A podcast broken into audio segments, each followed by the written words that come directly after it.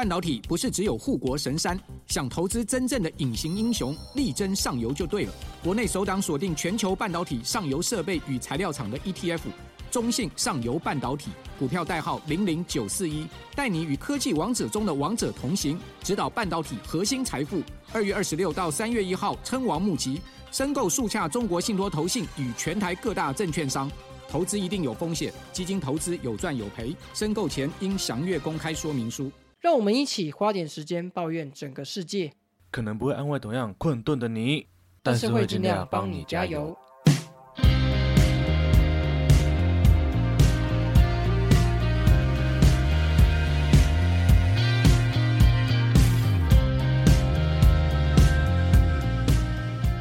大家好，我是吃春样，大家好，我是花莲王。今天是二零二四的二月二号早上十一点半，又到不要帮我加油的时间啦。最近过年快到了嘛，对不对？过年的话，必须要做的事情是什么？可怜呐！哎、不过我真的想跟大家讲一件事，就是我们过年打算休更一次，到底是谁的问题？我一直说可以录，可以录。有人说，哦，我过年好忙哦，我要载老婆回娘家哦，哎我还要跟大家吃饭，请体谅一下，请体谅一下今年新婚的吃春样好吗？干我屁事哦，我还没结婚。哎、我今年才知道，原来初二就要回娘家，因为我们之前我妈啊娘家就是在花莲的其他地方，那骑车就到了，很简单很快。可是我今年要从花莲开车到桃园，好累哦。那我觉得这个是一个蛮过时的一个习俗，诶，就是谁说真的一定要初二回娘家，然后谁说一定是除夕就是要跟夫家那一边的人一起吃饭，我觉我也觉得过得这蛮过时的。我也觉得很过时啊，所以我们就讨论说，就今年就第一年，所以我还是你知道稍微做个传统，但是之后就是各找各妈。我觉得也不一定是要各找各，就是比如说可以两边都回去，但不一定要纠结在这个时间点回去我。知道啊，可是今年就是比较特殊，再加上我太太她的工作习惯跟她的工作的状态，嗯这个时候回去真的是比较好。而且你回去第一件事情应该是要包红包吧？我要包红包啊，要加嘛。干我爸妈跟我妹一定爱死。烦！我二零二四股票一开始就亏钱，然后这个时候包红包，真的是那你年终领几个月？一点五个月。我也是一点五个月啊。我拿到觉得嗯，好像要不见了。不对啊，我想说，嗯，我爸妈你的钱好像比我还多，我还要包红包给他们，不太合理吧？就现实面来讲，不太合理吧？你就是那个、啊、心意为主，你写卡片给他们，那一定要那个嘛，一元复始，万象更新。以前政治人物都很喜欢发这种一块钱红包、哎，不知道今年会不会有这种红包？这样应该就没有贿选的那感觉了。那可以发二十九块红包给我吗？哎、可是加那个红包袋可能就超过了，没有吧，红包袋只值零点五块，这样应该没有过，哦没有过，没有过。你这样子很贱哦。那我要多拿几包。哎、不过我们前一阵子我们不是还一起跑出去玩吗？就去宜兰的大溪港，我觉得很赞。对啊，可是你后来不是发生一件憾事吗？哦，干那个憾事就是我我去宜兰大溪港买一条很便宜的鱼，那个鱼真的很便宜，就是不是有什么糖醋黄鱼嘛，对不对？对，然后我们这个糖醋黄鱼，我在宜兰大溪港买到的价钱，大概是我们平常在台北市场买到大概三分之二到一半的这个价钱，我就很开心，干我他妈赚到了。结果我就出差回来的时候就发现，嗯。奇怪啊！我冰箱的鱼怎么不见？我冷冻的鱼嘞？我放哪去？是不是谁又给我乱放？冷藏翻也翻不到。结果它在哪里？你知道吗？它在冰箱的正上方。那、为什么在正上方？我出来前前一天晚上，我刚好在整理冰箱，想说，哎、冰箱定期都要整理一下，才空间比较多，也不会耗很多的电，然后就让它冻结这样子。就没想到我在整理的时候，我就把鱼放在冰箱上面，然后就忘记了。然后重点是因为它包在一个塑胶盒，然后是用保鲜膜包起来，所以一点味道都没有。木木女子呢，就也没有发现到这个鱼被我拿出来的事情，所以鱼就这样在外面放了三天。哎、我觉得有一件事让我觉得蛮替你担心的，就是你近期呀、忘记东西的次数非常的，其实频率蛮高的。很多啊。你是不是有老人痴呆？其实我这个阵头已经不是这半年的事情了，是大概一一两年的事情，是很容易就是常常我带了十个东西，但是总是会漏了一个，就是会漏了一个最关键的东西，然后就变成我一定要跑回家拿。像我们之前跟别人录音的时候，也有发生过记忆卡没带，然后特别去买一张的事情啊。那之前你来我家的时候啊，很多东西就是可能帽子啊或什么东西啊，就又丢在我家，我还要来特别上来，然后再还给你。还有那种就是我们到楼下停车位的时候才发现，哎、啊，干我的安全帽都没有，对啊，很长哎、我在想是不是因为这样子，我常常就会买一些小东西、小东西、小东西，就是比如说记忆卡，干我自己他妈记卡就七八张，所以才会这么没钱，你知道吗？我觉得你有一个问题是，你的就是临时或是因为工作关系要带的琐碎的事情太多了，所以你可能一次就要记个六七项，那你又没有那种打备忘清单的习惯，所以你只要一出门，赶到你家要在十三楼在顶楼，你要一下去停车场，就算你想起来要走回去也是很累。我就对自己的脑袋太有自信，我每次都觉得干我一定会记住，但没有一次记得住。像我自己出门都会再三的提醒自己，就是有什么东西没带，可是有时候。呃，没带还是会觉得很饿了，还是要跑回去。可是我的次数真的是比较少，没有你那么多。所以我现在下班的口诀就是什么，你知道吗？手机、钥匙、钱包，先看手机，再看钥匙，再看钱包，但是还是会忘记。有时候会真的太有自信了，哎。这种阵头是不是该改一下？我觉得你是心太大，就是太放松。像我就一直很紧张，东西忘记带，我都会想说没带就算了，大不了明天再拿就好。这种心态是不是？这个心态才是那个罪魁祸首，就是你因为你放松了，你要一直很一直保持紧张的感觉，你才不会一直忘东忘西。那要警惕自己不要这么忘东忘西的一个方法就是什么，你知道吗？请粉丝包红包给我们，不要忘记包红包给我们，我就不会忘记任何的事情了。这是谬论，超白痴，一点逻辑都没有。好啦，希望在过年的时候，我们可以收到一些红包，来自粉丝的红包。要怎么抖内红包给我们呢？点我们的主页连接就可以了。对，里面有一个抖内的连接，拜托多抖一点红包给我们，我们才能有钱出国玩。哎，我觉得我们比网红还不如哎，因为我们连奶都没露就想跟人家要钱。但我们的声音应该是很疗愈的吧？我觉得还好。这是对自己太有自信了。我们要多发一些奶子。没有想要看你的奶子，你不如多发几个刺青照片。哎，我昨天才去刺青，现在暴血。听说你等下录完音又要再去刺青，就再补吃一点呐。今天比较今天比较 free 一点呐，不过下一次就不知道什么时候了。没关系啊，你都把粉丝抖那给你的钱拿去刺青，也没有，你不要这样，我没有这样子，那天根本就入不敷出，当一点补贴啦。好啦，那我们的开头就到这边。全吃川，你的抱怨是什么呢？哎，你没有抱怨吗？给你先抱怨啊。好了，我今天要抱怨的是文化币的东西。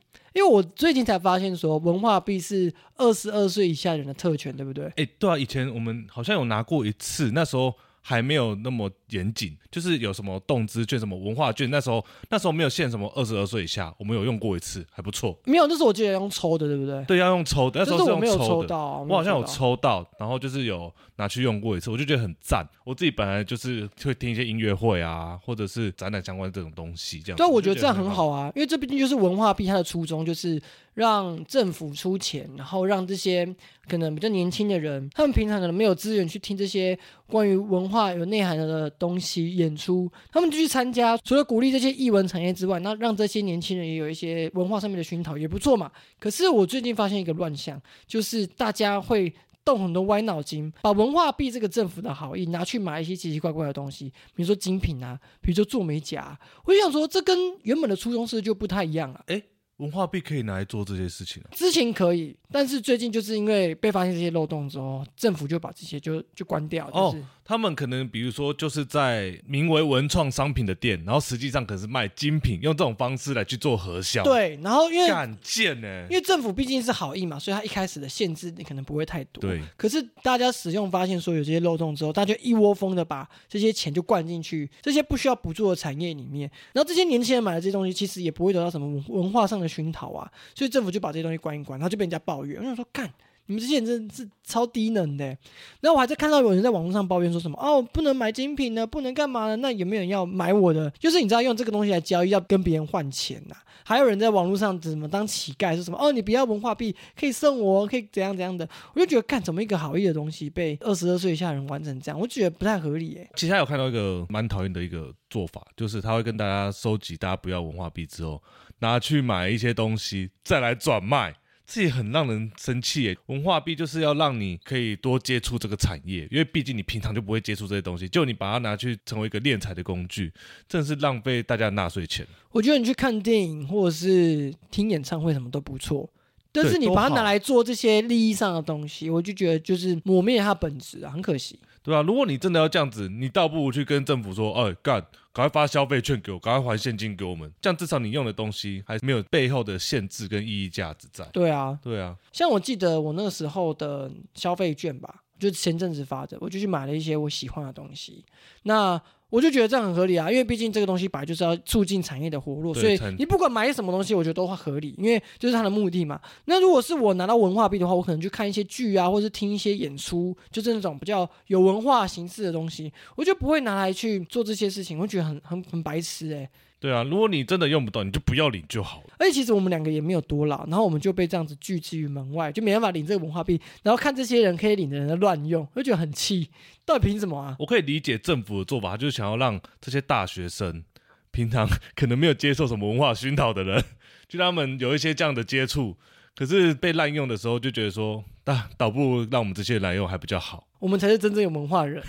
对啊，真的觉得太可惜了。拜托把这些全部抓一抓，好吧？我觉得就算不要立法，不要罚他们也没关系，把他们列入下一波的黑单，就是干，不要让他们再使用。我觉得也可以这样啊，因为我刚才也是想说，要不要限制这些人在领文化币的资格这样子。但是我觉得 你要做这样的行政成本一定很高啦，啊就是你还要特别标记，看那个公务人员的噩梦，因为这些人一定很多。对，然后你要可能还会遭受到一些舆论的抨击什么的。所以我觉得他现在政府的做法还不错，就是亡羊补牢嘛，把发现说不太合理的产业或是一些物品项就把它禁掉，我觉得这样不错啊，这样不错。对啊，那你们这些人要骂就骂，哎本来就不是该用在这些东用途的上面的东西，就该把它禁掉。然后最好是提高那个年龄的门槛到三十岁，我还可以用几年。我觉得让一些社畜在下班的时候可以接触这些东西也不错，也是啊，因为其实大概三十岁以下的社畜，其实也是就是没有没有钱，然后也没有什么时间的人，对啊，那他们至少在钱的上面有补助了，可以让他做一些生活上的娱乐，平衡一下工作的辛劳，这是我觉没错得必要的。好了，这就是我今天的抱怨，就是要抱怨这些拿文化币乱花的年轻人文化乞丐，他们 真的是庸俗的人。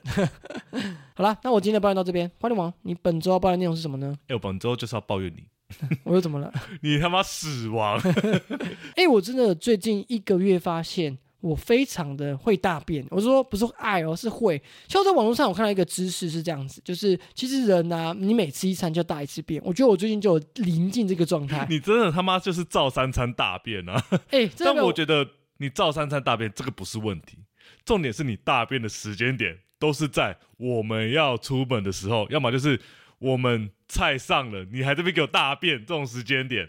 没有啊，因为我就会发现说，我在这些关键时候，我都会检查一下自己的肠胃有没有状况，检查起来，哎、有这个大便的 feel，我就会去大一下。那你就不能提早个二十分钟检查吗？你明明知道你有这样的一个状况的时候你，你提早二十分钟去检查，你大完便，那大家刚好就可以一起出门。就每次我们就为了你要多等二十分钟才能出门，结果就塞车了。就是因为二十分钟前没有 feel 嘛，大约是不是很看 feel？我觉得还好，我就是看 feel 的人啊，我你可以提早二十分钟酝酿那个 feel，而不是等到 feel 真的来了才开始酝酿。没有，你要自己培养那个。你既然知道你有这样的一个习惯的话，那你就应该提早，不要造成大家的困扰，没有时候那个大便的感觉就太快，就像龙卷风啊。不要在那边偷唱歌。就像上次去那个大溪渔港，我们不是吃那个什么生鱼片料理嘛，我就觉得那家生鱼片好吃是归好吃，但是它可能真的有一些问题，或不不是不干净什么的。不是，你不是在吃完生鱼片的时候给我大便，你是在吃生鱼片之前给我大便。可是我吃完生鱼片也有大便啊，你吃生鱼片之前那个大便才让我生气，因为你就突然跟我说哦我要上个厕所哦，听起来就很像是哦我去尿个尿而已，就没想到这一片都上来十分钟你还没下来，因为你就在给我大便，因为很量很多啊。你也不跟我讲说哎我上个厕所你先吃，干什么话都没讲，啊，我就说我要上厕所，我我干嘛跟你讲我要大便？这很私密耶。不是啊，我们现在来投票，他妈的谁会在自己要大便的时候跟大家说我要去大便？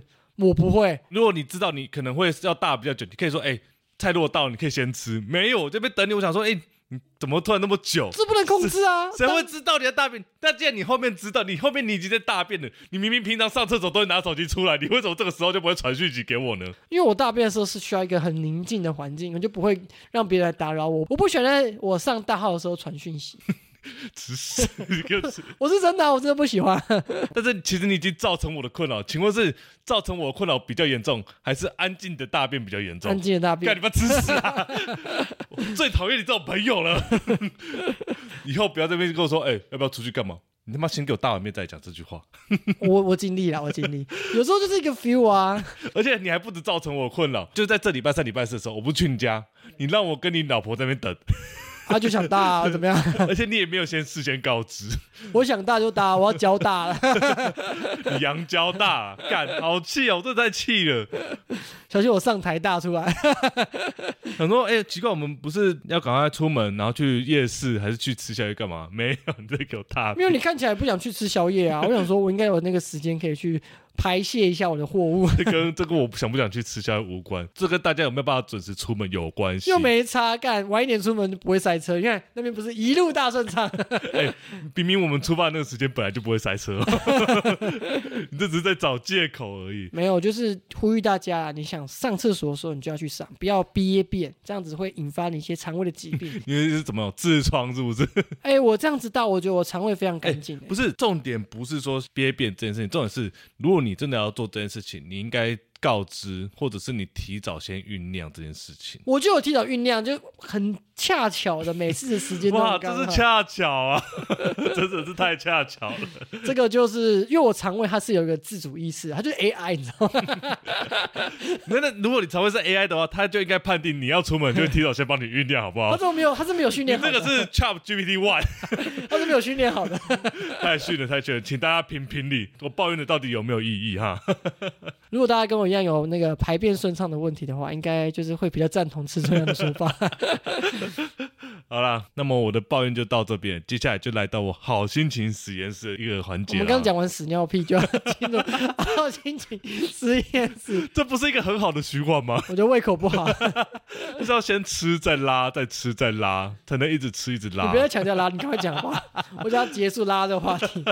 好了，那我本周的好心情实验室，我要介绍是去宜兰除了吃葱油饼、花生卷、冰淇淋，你还会吃什么呢？如果是我，一定会抓紧时间去吃正好鲜肉小笼包。那一定有人会问，诶，宜兰有两个有名的小笼包，分别是正好与正常这两间，这是什么状况呢？原来是老板分家了，加上商标被注册走，所以最原始正统的是正好，请大家一定要认明哦。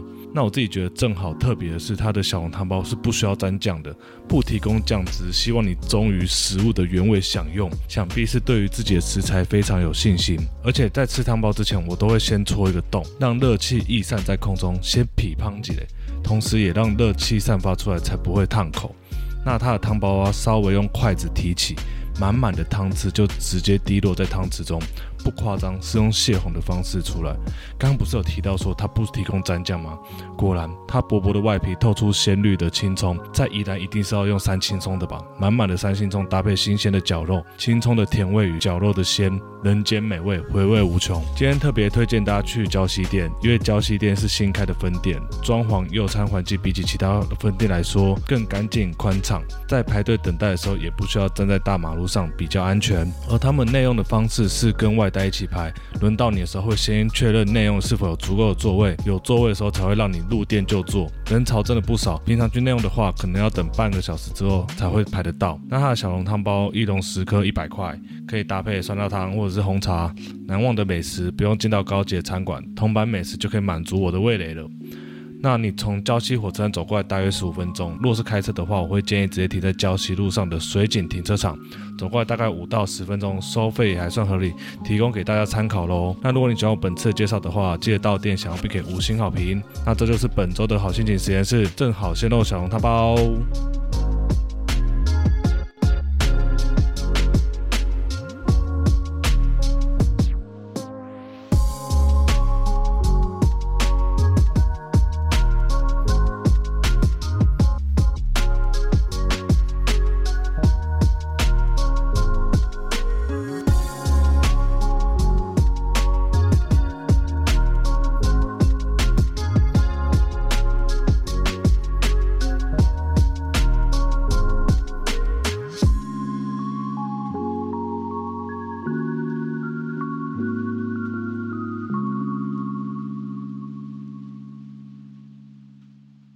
好了，那么感谢花莲王介绍本周的好心情实验室，正好心中小笼包。好，那接下来到我们本周十七题的时间啦、第一则十一题，那来讨论一下我们麦当劳最近卖的东西啊。大家会不会吃麦当劳早餐啊？干麦当劳早餐一定要吃什么？他妈薯饼！但我老实说，麦当劳早餐，我身为一个前麦包，我都不喜欢。我真的有点过，大家都吹得很深，捧得很深，干我一吃觉得还好。松饼啊、薯饼啊，然后什么猪肉麻烦我就觉得难吃。但我觉得以素食界来讲，它的东西算不错吃了，特别是它的那个薯饼，我觉得这个薯饼其实有早餐店的水准。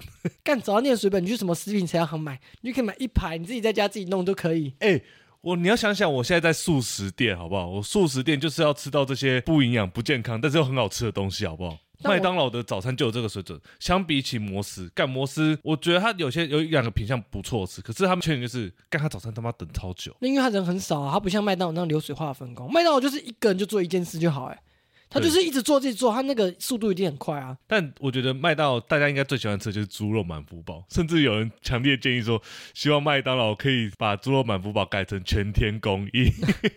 但我真的是吃不懂啊，我真的吃不懂。你吃得懂吗？嗯，我自己对猪肉满福包是还好，但是我不晓得为什么有些人那么执着，就是猪肉满福堡一定要卖全点。我觉得那面包超超难吃的，感觉、哎可是有一个咸咸的味道。我觉得那个麦香鱼的面包我很喜欢。哦，你说那个很光滑那个，我记得对，我记得之前在网上有人说，如果你拿到一个超光滑的那个麦香鱼的汉堡，代表你今天会有一整天的好运。就是那个麦香鱼汉堡，它是那个汉堡皮好像是用蒸的，它不是用烤的。所以它的表面就非常的光滑，有些人就希望说猪肉满福堡可以全天供应嘛。我觉得是因为麦当劳他们现在的那个午餐晚餐，他们的卖的品相越来越奇花，你不觉得吗？走什么安格斯牛，什么走什么精致化，但是我觉得我在素食店，我就是要单纯、简单、好吃的东西。哎、我讲到这个，我之前去吃麦当劳的时候，我就想说，哎、这个品相很酷哎，晚餐就是那种晚餐时段，我就点了一个什么什么熏菇酱的鸡排堡这样子。结果他送上的时候，我气死，为什么？因为那时候我去麦当劳都会点什么两个鸡腿的餐，那时候就刚好没有，然后我就只好就是点一个鸡排类的东西嘛，就是鸡排硬到我拿，因为我太太都会带环保餐具，我就拿一个叉子在那边刮，有那个金属音。靠不要，你以为是那个人家 IG 吃播影片那个，这现在很流哎、行的。它干到一个不行的，而且我咬不太动，我就真的咬了一口，发现里面全部都干掉。我直接拿给他说：“不好意思，这个真的太硬了。身为一个前卖包，我们的标准作业流程，然后它的品质应该要怎么样怎么样怎么样，你们做不到，请重新退一个给我。”我没有要求他要退给给我，可是他就是说：“好，那我们帮你重做一个。”哎，重做一个就好非常多。我就觉得那应该是品管问题，因为它真的超干又超硬，我就觉得很气。而且它那个什么熏菇酱啊，这种那种白酱类的，其实我也吃不懂，就觉得蛮不好吃的。讲到这个，你说那个没有现做这件事情嘛？其实我去麦当劳啊，如果我要点餐的话，我会看一下它的薯条那一区，它是不是上面已经摆了很多就是已经装好的薯不是啊，你点无盐，它就现炸给你啊。对，如果看到这种的话，我就点无盐，而且其实无盐薯条就就好吃了，你不用对再多想什么。可以先点个无盐薯条，那就跟他说，哎、可以帮我加盐吗？而且你在麦当劳吃那个钠含量一定爆高，你点个无盐薯条，感觉为你的心脏着想一下，不要高血压的。对，我觉得说就是麦当劳，他后来想要搞精致化这件事情，我不太能认同，因为他想要搞精致化，然后又想要平价，通常做出来的东西要么不好吃，要么就是用太多的调味料，然后来去掩饰说它东西很烂这件事情。对他其实我看他做的这些东西，都是用那种很奇怪、很奇化的调味料去掩盖它的一些肉品不好的东西。我觉得真的是又卖很贵，它只是调味料下功夫而已啊。对啊，倒不如就是卖的东西简单，比如说给我很简单的大麦克，然后干那个肉丝有肉汁那种赞，之前那个。像我到现在还会吃那个什么牛肉鸡翅堡什么的，就觉得还是蛮好吃的、啊。我就觉得他专注的把这个品相做好，也许就不错了。结果他要硬要出一些什么奇奇怪怪的东西什，么 BLT 什么极致黑松露干三小，我觉得那个真的是没必要了。那太但是张了啦那个什么薯来堡蛮好吃的，老实说，哎、我从来都没有吃过那个薯来堡，就是薯饼加对，牛肉、啊、我就觉得说，不是我干，我就觉得说干妈就是一个薯饼堡啊，把它弄成什么很奇怪的名称。好吃，它那个调味料好吃，它那个是什么什么黑胡椒猪肉什么薯来堡吧？嗯我之前有还是牛肉，反正我之前有吃过。我之前在卖包的时候，我因为我那时候刚好是过年，就有供应这个品相，我就吃，嗯干赞，我觉得是不错的。那你希望麦当劳的奶昔回归吗？我真的吃不懂奶昔，我是吃不懂任何乳制品啊，我冰淇淋也不喜欢吃。但我觉得麦当劳哦，可以把那个什么以前的快乐儿童的玩具啊，还有什么儿童游乐区啊，还有那个最重要就是把以前的鸡块还回来。哎、等到麦当玩具，以前我们家就算是有一套麦当劳玩具。那我印象最深刻就是那个汉堡，它的那个汉堡啊是一个超大的汉堡，就比你我们现在看到汉堡还要大。然后呢，它是中间破半的一个把它壳起来盖起来的盒子你，说玩具吗？对，它的玩具，然后会有一个小旋钮，你旋钮旋钮在那边转转转转，它就突然嘣打开然后里面就有跳出汉堡神偷在里面，很好玩。汉堡神偷已经不见了，对，然后他就可以再把汉堡神偷塞进去，再把它盖起来。因为我记得以前就有超多麦当劳的角色，对不对？汉堡神偷啊，奶昔大哥，还有一个就是一个鸡还是什么鸭的，，对，就是有一个那个紫色的那个不知道什么，那是奶昔大那哥，奶昔大哥有一个女生对，有一个女的，女鸭的，对，反正就好几个。然后最最可怕就是麦当劳叔叔，麦当劳叔叔真的很可怕、麦当劳叔叔感觉是个恋童癖耶。那你记得以前花莲的大麦前面就有做一个，就是呃。哦，以前的麦当劳前面都会有一个椅子啊，然后旁边就有个麦道叔叔在那对，边然后而且他你，就是也不是他不是抱着你，就是手伸过搂去，搂着你的对那种。你跟你跟他拍照的时候，他就会在你的肩膀附近这样子。那 那个脸脸真是蛮可怕的耶，我真的是会蛮怕他的、欸，就是很像那个电影那种小丑那种感觉。啊。但我以吉祥物来说，我比较喜欢肯德基爷爷，他比较和蔼。麦当劳那个小丑真的很鬼，你很可怕说肯德。基爷还会被丢下道顿窟里面吗？这就不用了。哎、不过讲到肯德基，我觉得肯德基也有一些品相应该要回来，比如说他以前那个，我记得他的那个薯条非常好吃。哦，因为它跟麦当劳薯条是走不同风格的，麦当劳是走那种很细很细的，然后它是粗的，好像还有带皮还是怎么样的。对对对对对，它里面是松软，外面是那种叫酥脆脆皮的感觉。对对对，我记得以前我有吃过一次非常好吃，是我记得那时候在高中吧，我们那时候不就是晚上没事就会去肯德基读书，干都没在读书，要打神魔或是聊天这样子。然 后那时候就会花一点钱点一份薯条，我记得那时候我点到一个意大利肉酱薯条，干爆干好吃，后来那个肉酱都不见了。哎，讲肉酱薯条，干嘛摩斯肉酱薯条超难吃？因为它除了没有什么肉肉酱之外，上面还会淋上一个很奇怪的芥末酱，而且不是那种黄芥末的味道，是沙西米芥末的味道，你就觉得哈。我是在吃沙西米吗？为什么我要这么呛的芥末？因为黄芥末通常是比较甜甜，对对对对然后没有那么呛，对不对？它的芥末非常的呛。我想说，你这个薯条太呛了吧？是在呛什么啦？那我也吃不懂，因为我觉得肉酱这个东西不是很好做嘛，就是什么番茄罐头要倒下去，肉放多一点就是点好吃、啊。意大利面肉酱，然后把它沾一沾，那个才会好吃。对啊，啊，他们就喜欢做一些奇怪的调味，是不是日本的舌头怪怪的？日本人可能舌头真的有点怪怪的，他们洋化的东西好像都没什么好吃的。他们自己本土研发的东西都还不错，但只要一想要结合国外的特色，就很奇怪，比如说珍珠奶茶寿司什么的，珍珠麻婆豆腐看真的很怪。受不了。我之前还在真鲜上面看到，然后我太太就一直很想点，我直接阻止她，拜托我不要吃奇怪的哦东西，我知道，我有看到这个，我那时候也有看到，想说，哎、要不要闯进来？算了，不要这种要。甜甜咸咸的东西感觉很奇怪。哎、我最讨厌人家吃这种奇怪的东西，拜托不要在我面前尝试，我会吐。哎、不过你前面有提到说，就是麦当劳的玩具嘛，对不对？对，以前还有一个我们也很喜欢吃的零嘴，它也是有副玩具，可是现在好像跟以前形式不太一样。你说就是健达出奇蛋，以前一定要把那个铝箔纸剥干净，不然那个铝箔纸就不小心吃下去。哎、以前我真的蛮喜欢健达出奇蛋的，因为我觉得你吃里面的东西，然后可以蹦出一个小玩具的感觉，真的超好。但不知道为什么后来就是要改成现在这种形式，好像就是一半是玩具，然后一半是健达出奇蛋。据政府的说法，好像是说怕小朋友误食。当时我就觉得说，干这么大的一个东西，你都可以误食，那这个小朋友早就应该被达尔文给淘汰。那柯文哲会务实吗？理性科学务实，那就不能只见达出奇蛋。而且我觉得现在健达出奇蛋的那个吃法很怪，它就是把它打开，不是破半吗？一半是玩具，然后一半是那种白巧克力，你要拿汤匙去挖。我就觉得，看，就没有吃蛋的感觉啊。对啊，以前就是那个它有一个巧克力的外壳对，那个脆脆的，其实很好吃哎、那个很赞，而且你还可以就是一片一片的把它剥下来吃。对，我觉得那个时候真的是我蛮喜欢吃健达出奇蛋的，就是我少数会吃的巧克力的。虽然说它真的很不像巧克力，就是超甜的，对不对？对，它就是那种廉价巧克力的味道。我就喜欢吃廉价巧克力的味的。大波路吗？大波路我还好，但我以前会吃那个巧克力球，哦，我还会吃一个东西叫芝露巧克力，你有吃过吗？是怎样？芝露巧克力就是一块一块一块的巧克力，然后里面会包什么草莓啦，包巧克力脆球。哦我知道包咖啡我知道那那后来只后来它改包装就变超难看的。以前它是一个方形的，会用那个一样是那种纸皮还是什么铝箔纸把它包一包，现在是用塑胶袋把它装起来，就没有那种以前那种旧旧摆在那个杂货店的那种感觉。哎、以前杂货店有有些东西我到现在还会喝，比如说什么冰淇淋汽水，我看到还是会买一瓶喝一下。现在没有什么古道香芋奶茶了，不过以前那种化学香芋奶茶其实蛮不错的。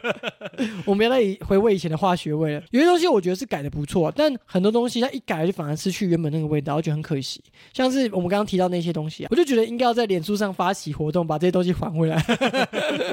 确实，但是有些东西我觉得就蛮可惜的。就是以前我们的回忆，然后又是一些有文化知识性内涵的东西，可是好像这就真的要慢慢消失掉。比如说像你以前有没有订过一个东西叫小牛顿？哦，有有有有有有。如果没有订到小牛顿，还会去二手书店买小牛顿回来。其实我觉得里面的东西是蛮有趣的，而且是看起来就是它虽然说蛮多知识的，可是它的排版呐、它的内容就让你觉得，哎，越看就越有趣，就知识不知不觉就灌进脑袋里对，面。他会用很简单的方式去教你一些基础科学。对对对对对。对，然后他会有非常多刊，然后每一本都不会太厚，它大概一本就是比我们课本还要薄的那种厚度。但我记得小牛顿不是休刊的吗？对，他好像后来就修，他是休刊还是停刊啊？我忘记了，他还还是转型怎么样的，而且他有后来有出什么分支嘛，什么牛顿、小牛顿、什么小小牛顿这些，就是分给不同年龄层去看到底。有几个小？反正除了这个小牛顿之外，最近有一个也是我们回忆的东西，然后它也是面临一个转型的困境，就是怎样是巧莲字。哦，我知道嘛，就是可爱乔舞蹈那些东西嘛。对不对对对对，然后它有其实有发纸本月刊，以前它有发纸本月刊，然后那个月刊都会再附 VCD，嗯，就 VCD 是里面会教一些它里面的知识，嗯比如说它有分呃幼幼版、低年级版、中年级版跟高年级版，哎，不过巧虎这个东西，它是台湾的东西吗？它是日本的东西，哦，因为我就想说，台湾应该做不出这么精致的内容。而且这个画风蛮可爱的。对啊，我从小时候就有在看哎、从以前就是那个成员有巧虎嘛、陶乐比嘛、玲玲嘛，还有那个兔子是谁？琪琪，对，琪琪这些四个人，后来有些人就不见了，对我记得陶乐比是不是以前都是被欺负的那一个？他是食物啊。因为陶乐比这个人就蛮贱的、啊，对不对？而且我记得是什么巧虎跟玲玲还有琪琪，他们都会吃正常的东西，好像是陶乐比不会的嘛，对不对？陶乐比吃一些虫之类吗？我不知道我。忘记了，好像就是有这样子的一个传说什么的。但你知道后来玲玲就不见了欸、对，玲玲好像什么，他举家都去法国啊做生意还是什么的。我想说，我靠，这么这么富二代啊、但其实是巧莲智母公司他们的一个精心安排。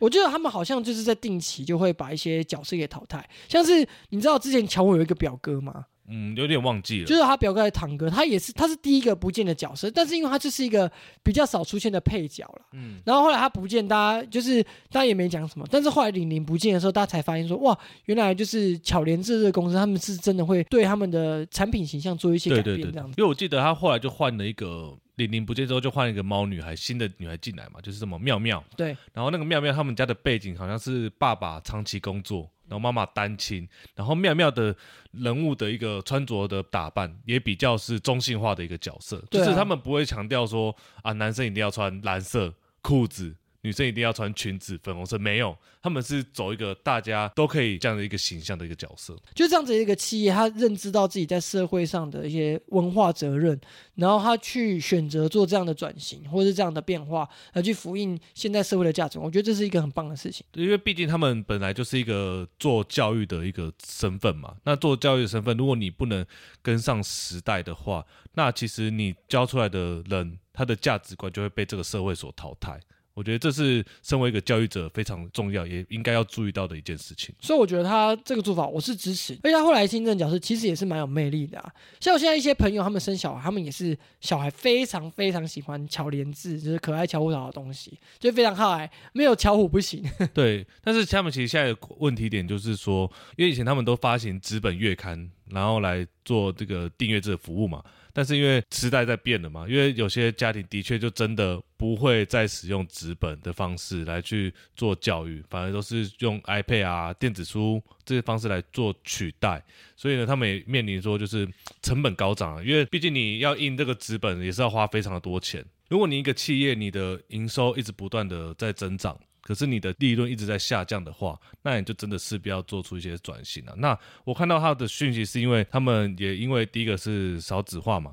然后再就是他们其实整个企业不只是做教育这一块，他们还有其他的，包括像是医疗啊这一块的人力有短缺的这个状况，迫使他们要想办法缩减在其他部门的支出啦。那这个消息但一出来，就引起很多家长反弹，说：“哥，我的小孩都看巧莲智，哎，我们以后要怎么教小孩？” 也不是啊，就是说希望可以一直维持这个服务下去。应该说，我觉得现在发行那种月刊，这个你真的是可能就是成本太高，但也许之后转成童书，或者是你有需要的时候提供给你什么电子档的那种，你可以去自己印，我觉得也不错啊。对，其实其实他们有说，他们其实只是停掉巧莲智的这个纸本，那他们其他部分还是有在做，包括可爱乔舞蹈啊，或者是其他线上串流的服务，这些都还是有在做。那数位化，我觉得这真的是，如果是定期性的这种杂志的话，那它是势必要面临到一个转型的一个困境。但我觉得好可惜哦，我会希望我的小孩可以看纸本的东西，而不是电子的东西，尤其是在很小的时候。对，因为讲真的，如果从小就让小朋友养成一直在看电子的东西的话，他很容易上瘾。因为这个东西真的太新了，我们要培养一个正确让小朋友学习三 C 这个教育的制度跟习惯，我觉得还需要一点时间。那这时候回归到比较传统那种纸本的阅读，我觉得也很好啊。而且纸本阅读其实本来也可以让小朋友有多一点那种实体互动的感觉。那我觉得比三 C 产品好一点呢，所以我这是我的想法。对，我觉得说，因为你现在如果要透过电子东西来去教导你的小孩的话，那势必就会被 iPad 这种东西绑架。那以前我们为什么不会被这种三 C 产品绑架？原因就是因为我们有纸本。纸本的话，他可以自己选择我今天要读哪一些。可是如果他今天没有 iPad 的话，他们也就没有办法做学习的话，那这个东西很可怕。其实小朋友对于可爱乔舞蹈的成瘾也蛮严重的，但我觉得重点还是这样啦，因为你小朋友直接看一个发光物体，我觉得也不太好。那纸本这个东西它比较轻巧，又不用又可以让他有操作的感觉。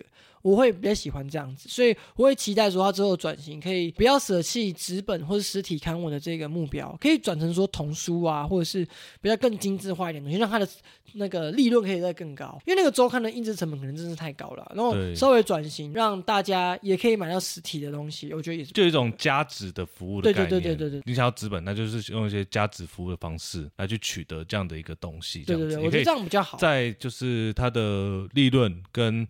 呃，客户需求上面做一个平衡。我还记得，我就是我小时候都会陪我妹看巧莲智，还是可爱巧舞蹈。然后我就记得一个印象非常深刻，就是擦屁股之歌。他就是教你怎么擦屁股，你知道，上厕所要擦屁股，什么位置直接先折一半，由前往后擦，的。最近其实这个行业蛮红的，擦屁股这个。什么我的肚子挤挤胀胀的，刚我觉得要 去大便。可是我觉得这个是一个很有教育意义的东西，因为这小朋友也是不知道这是什么，就只会哭。但是如果你看了这个，知道自己是想要上厕所，哎，很好啊，我应该多看一下。你应该多看一下，控制你上厕所时间，不要想上就上。好，我等下去学习一下《大便之歌》。啊，我们前面两个聊了那么多，就是从大家小时候的回忆陪伴长大的这些东西。接下来我们要聊的东西呢，也是可能很多人从小的回忆。不过呢，对于蛮多人来说，应该会是不好的回忆，或者认为他是一个扶不起的阿斗吧。就那我要讲的就是我们台湾一个汽车大厂玉龙啦。那这个玉龙呢，他们去年二零二三年靠着代理 MG 这个品牌。成功在台湾的汽车市场又拿回了许多市占率。最近就有新闻消息传出说，哦，因为现在中国最强的电车品牌叫做比亚迪嘛，那他们也是想要进攻台湾的市场这样子，所以就有新闻传出说，有可能玉龙就会代理这个品牌进来台湾。那当然，他们也是很快就否认说，哎，没有没有没有，我们没有要代理这个品牌，这些都不是事实。同时，经济部也说明说，我们现在的法令并没有开放中国车。进口，所以如果你真的要进口中国车的话，你必须要遵守相关法律来审查，甚至可能是不可能进口中国车这样子。哎，不过讲到玉龙这些公司啊，对他没有任何一点好感哎。哎，其实我算是一个蛮不了解汽车产业的人，但是玉龙这一家公司真的是让我大开眼界，因为我在网络上看到他很多的笑话。我觉得。至少你不知道这间公司在做什么事情没关系，但是你获得很多的快乐。而且我跟你讲哦，我知道的这些笑话全部都是从中国来的。中国真的是超级看不起玉龙他旗下那个纳智捷这个品牌，他们为了这个创作了一堆笑话。我现在随便讲一个笑话，都已经可以笑死你。比如说，怎么样才能让我的纳智捷车子价值翻倍呢？加满油，比油还没有价值就对了啦。而且我跟你讲哦，纳智捷车子超赞的。它撞烂了不影响他的产值。我觉得还有一个也是大家的都听过的，就是纳智捷的车不是在修车上，就是 正在修车的路上。哎，我真的对绿龙这间公司没有任何好感，主要是因为他拿了我们台湾这太多的补助。当年我们政府就是想要扶植我们的汽车工业，于是他们就选了玉龙这间公司来做保护，这样子。那当时呢？不仅给他们很多研发的经费啊，甚至还用政策去帮助他们哦。就是玉龙一开始是代理日产的车进来嘛，然后他就想说把它国产，可是呢，那时候台湾就没有钱去买这些东西，怎么办？他们就提出了类似分期付款的概念，就让你先有车，那你之后再还我这样子。于是呢，他们第一批车就这样卖出去了。可是那些东西总归来说，基本上都还算是日本的东西这样子。自此之后，就是包括像用关税啊，用任何。呃，投入任何经费的方式，还要把一些技术给他们的方式，然后想说，哎，希望可以造出我们台湾第一台车。结果呢，补助玉龙这么多年，直到二零大概零六还是一零年的时候，才终于有纳智捷这个品牌。在之前，台湾自己做的车是什么？你知道吗？台湾自己做的车叫做林立，也就是什么 Very 看你看到那种面包车，台湾就只做起这样子等级的车。可是呢，在这之前，我们花了多少年？花了大概三四十年，三四十年，人家其他国家像韩国好了，韩国的 Kia、现代都起步的比我们晚。人家现在什么世界前五大车厂，玉龙还在干嘛？还在寻求纳智捷最后的车主，你知道吗？他可能有生产一批车啦，然后就再也卖不出去。哎，我有看玉龙纳智捷去年最后十二月的销量，一百三十六台，连台湾的市占前二十名都排不到，应该要前三十名的吧？真的有那么多汽车品牌吗？就是他们现在其实都还是靠代理各个国家的品牌进来去赚那个钱。我觉得他们就是一个吃里扒外的一个企业。我之前还在脸书上看到一个活动，就是一起狂贺，恭喜台湾人花六十四年补助玉龙造车，终于养出最大的中国车代理商。哎，很扯！他们现在其实最新的金鸡母就是 MG 这个品牌。MG 这个品牌呢，讲好听是英国品牌，但实际上英国原厂早就破产，卖给中国公司，就像 Volvo 一样。和它其实基本上就是一个借壳上市的公司而已。它的核心技术、它的老板什么的，全部都是中国。然后呢，他把这个品牌代理进来，在台湾组装制造之后呢，然后以一个就是他过去。纳智捷国产车的价格，然后卖给台湾人，但是实际上。卖的都是中国这个品牌，这样子哇，我觉得他就有点食髓知味，感觉以后也会如法炮制的去代理各个中国的汽车品牌进来。哎，像我自己最近就有观察到，路上超多 NG 这个车子的品牌，这个车子真的有那么好吗？怎么大家一窝蜂去买？我觉得网络上查它的价格也是七十几万、一百万，好像也是挺贵的。应该说我们的进口车真的卖太贵，加上我们的进口车呢，还会给你拔配配，比如说可能成什么哦，原本六颗气囊，最后进来变四颗气囊、两颗气囊，你。知道我们进口车，纯进口车哦，如果卖台湾，要添加十七趴左右的关税，然后才能跟其他车厂做竞争。在这个基础条件下，你知道国产车纳智捷他们就有恃无恐啊，说反正干你进口车都要卖那么贵，那国产车就先垫高一下价钱好了。当然，如果中国这时候稍微用他们的补贴政策让利一下。那以同样的价钱，有更多的配备，很多人如果不在乎它的品牌背后的关系的话，那可能就会选 MG 这台车。可是我就觉得蛮可悲的，你花了那么多时间，花了五六十年去保护一家公司，然后你发现了，哎，这家公司越做越烂。然后你还不停损，你都已经在二三十年前发现它不是台积电的，你还不调整你的策略，让更多外国汽车进来竞争，或者是改去扶持另外一家可能稍微有竞争力一点的公司，你还继续让这些公司向下沉沦，继续让他们赚钱。这不是一件很荒谬的事情吗？玉龙这一家公司除了造车产业外，他代理倒是眼光蛮准的。对啊，你看他的那个玉日车就是日产嘛，然后中华车就是 MG 嘛，他这是靠代理赚了不少钱，也让他们养了一支篮球队，甚至还可以盖玉龙城哦，这有够夸张的。但是我只能说，就这个就是台湾传统老板的心态，就是说啊，反正我就是靠现在这样子。能够赚点小钱就好了，我不要靠研发技术让我自己的品牌价值或者是产业价值更提升，用最简单的方式来去赚钱。可是这样子对你这个品牌长久的表现，并不是一个很好的方式啊。像我出社会这么久啊，其实多少还是会看一点，就是关于车子相关的需求，因为可能之后会有买车的需求嘛。可是我现在看。任何的牌子，它的基本的价格都要七十几万呢，而且你还不能买到很好的车。其实我就觉得说，干在台湾买车真的是太贵了。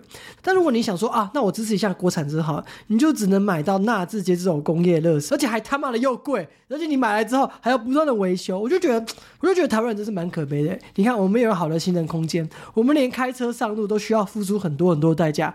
看来我还是骑我的二轮就好了。我觉得哦，我们还是搬离台湾可能比较快啊。我觉得台湾的一个。个问题点就是，他把我们养车的成本全部都丢在买车的这个时候，可是我们应该是让车价稍微降一点点。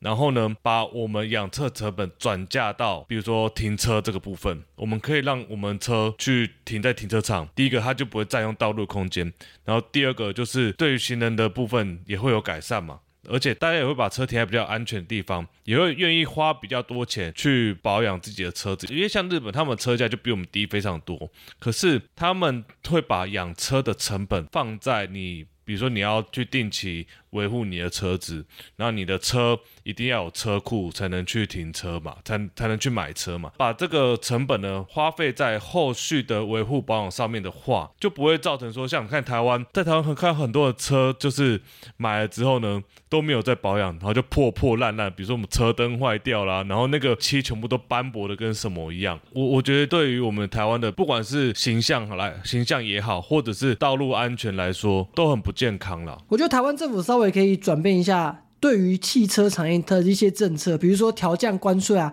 或是把你补助玉龙的钱，也许你去补助一些别的公司，然后去试着做真正台湾本土的汽车，不要像是玉龙一样补助这么多年，连一颗好的引擎都造不出来。我就觉得玉龙这家公司真的辜负了台湾政府跟人民的用心跟最精啊。对啊，很多人其实都很期望说我们台湾有个汽车梦，可是过了二三十年，看看人家韩国现在在车界哇叱咤风云，我们台湾玉龙只能赶快把自己的纳智捷收掉了，都不知道这些买玉龙纳智捷的车未来会不会成为孤儿呢？希望玉龙这些公司哦能赶快痛定思痛，不要再领我们人民的纳税钱啦。那我们本周的节目呢，就差不多要到一个尾声。如果你喜欢我们这个节目的话，记得要在 Apple Podcast 给我们五星好评，或者是给我们一点赞助支持和鼓励吧。那在这边也跟大家说一下，就是我们下礼拜呢不会更新我们的节目，希望大家也一起过个好年哦。那我们本周的节目就到这边，我们就下次再见，拜拜，大家拜拜啦。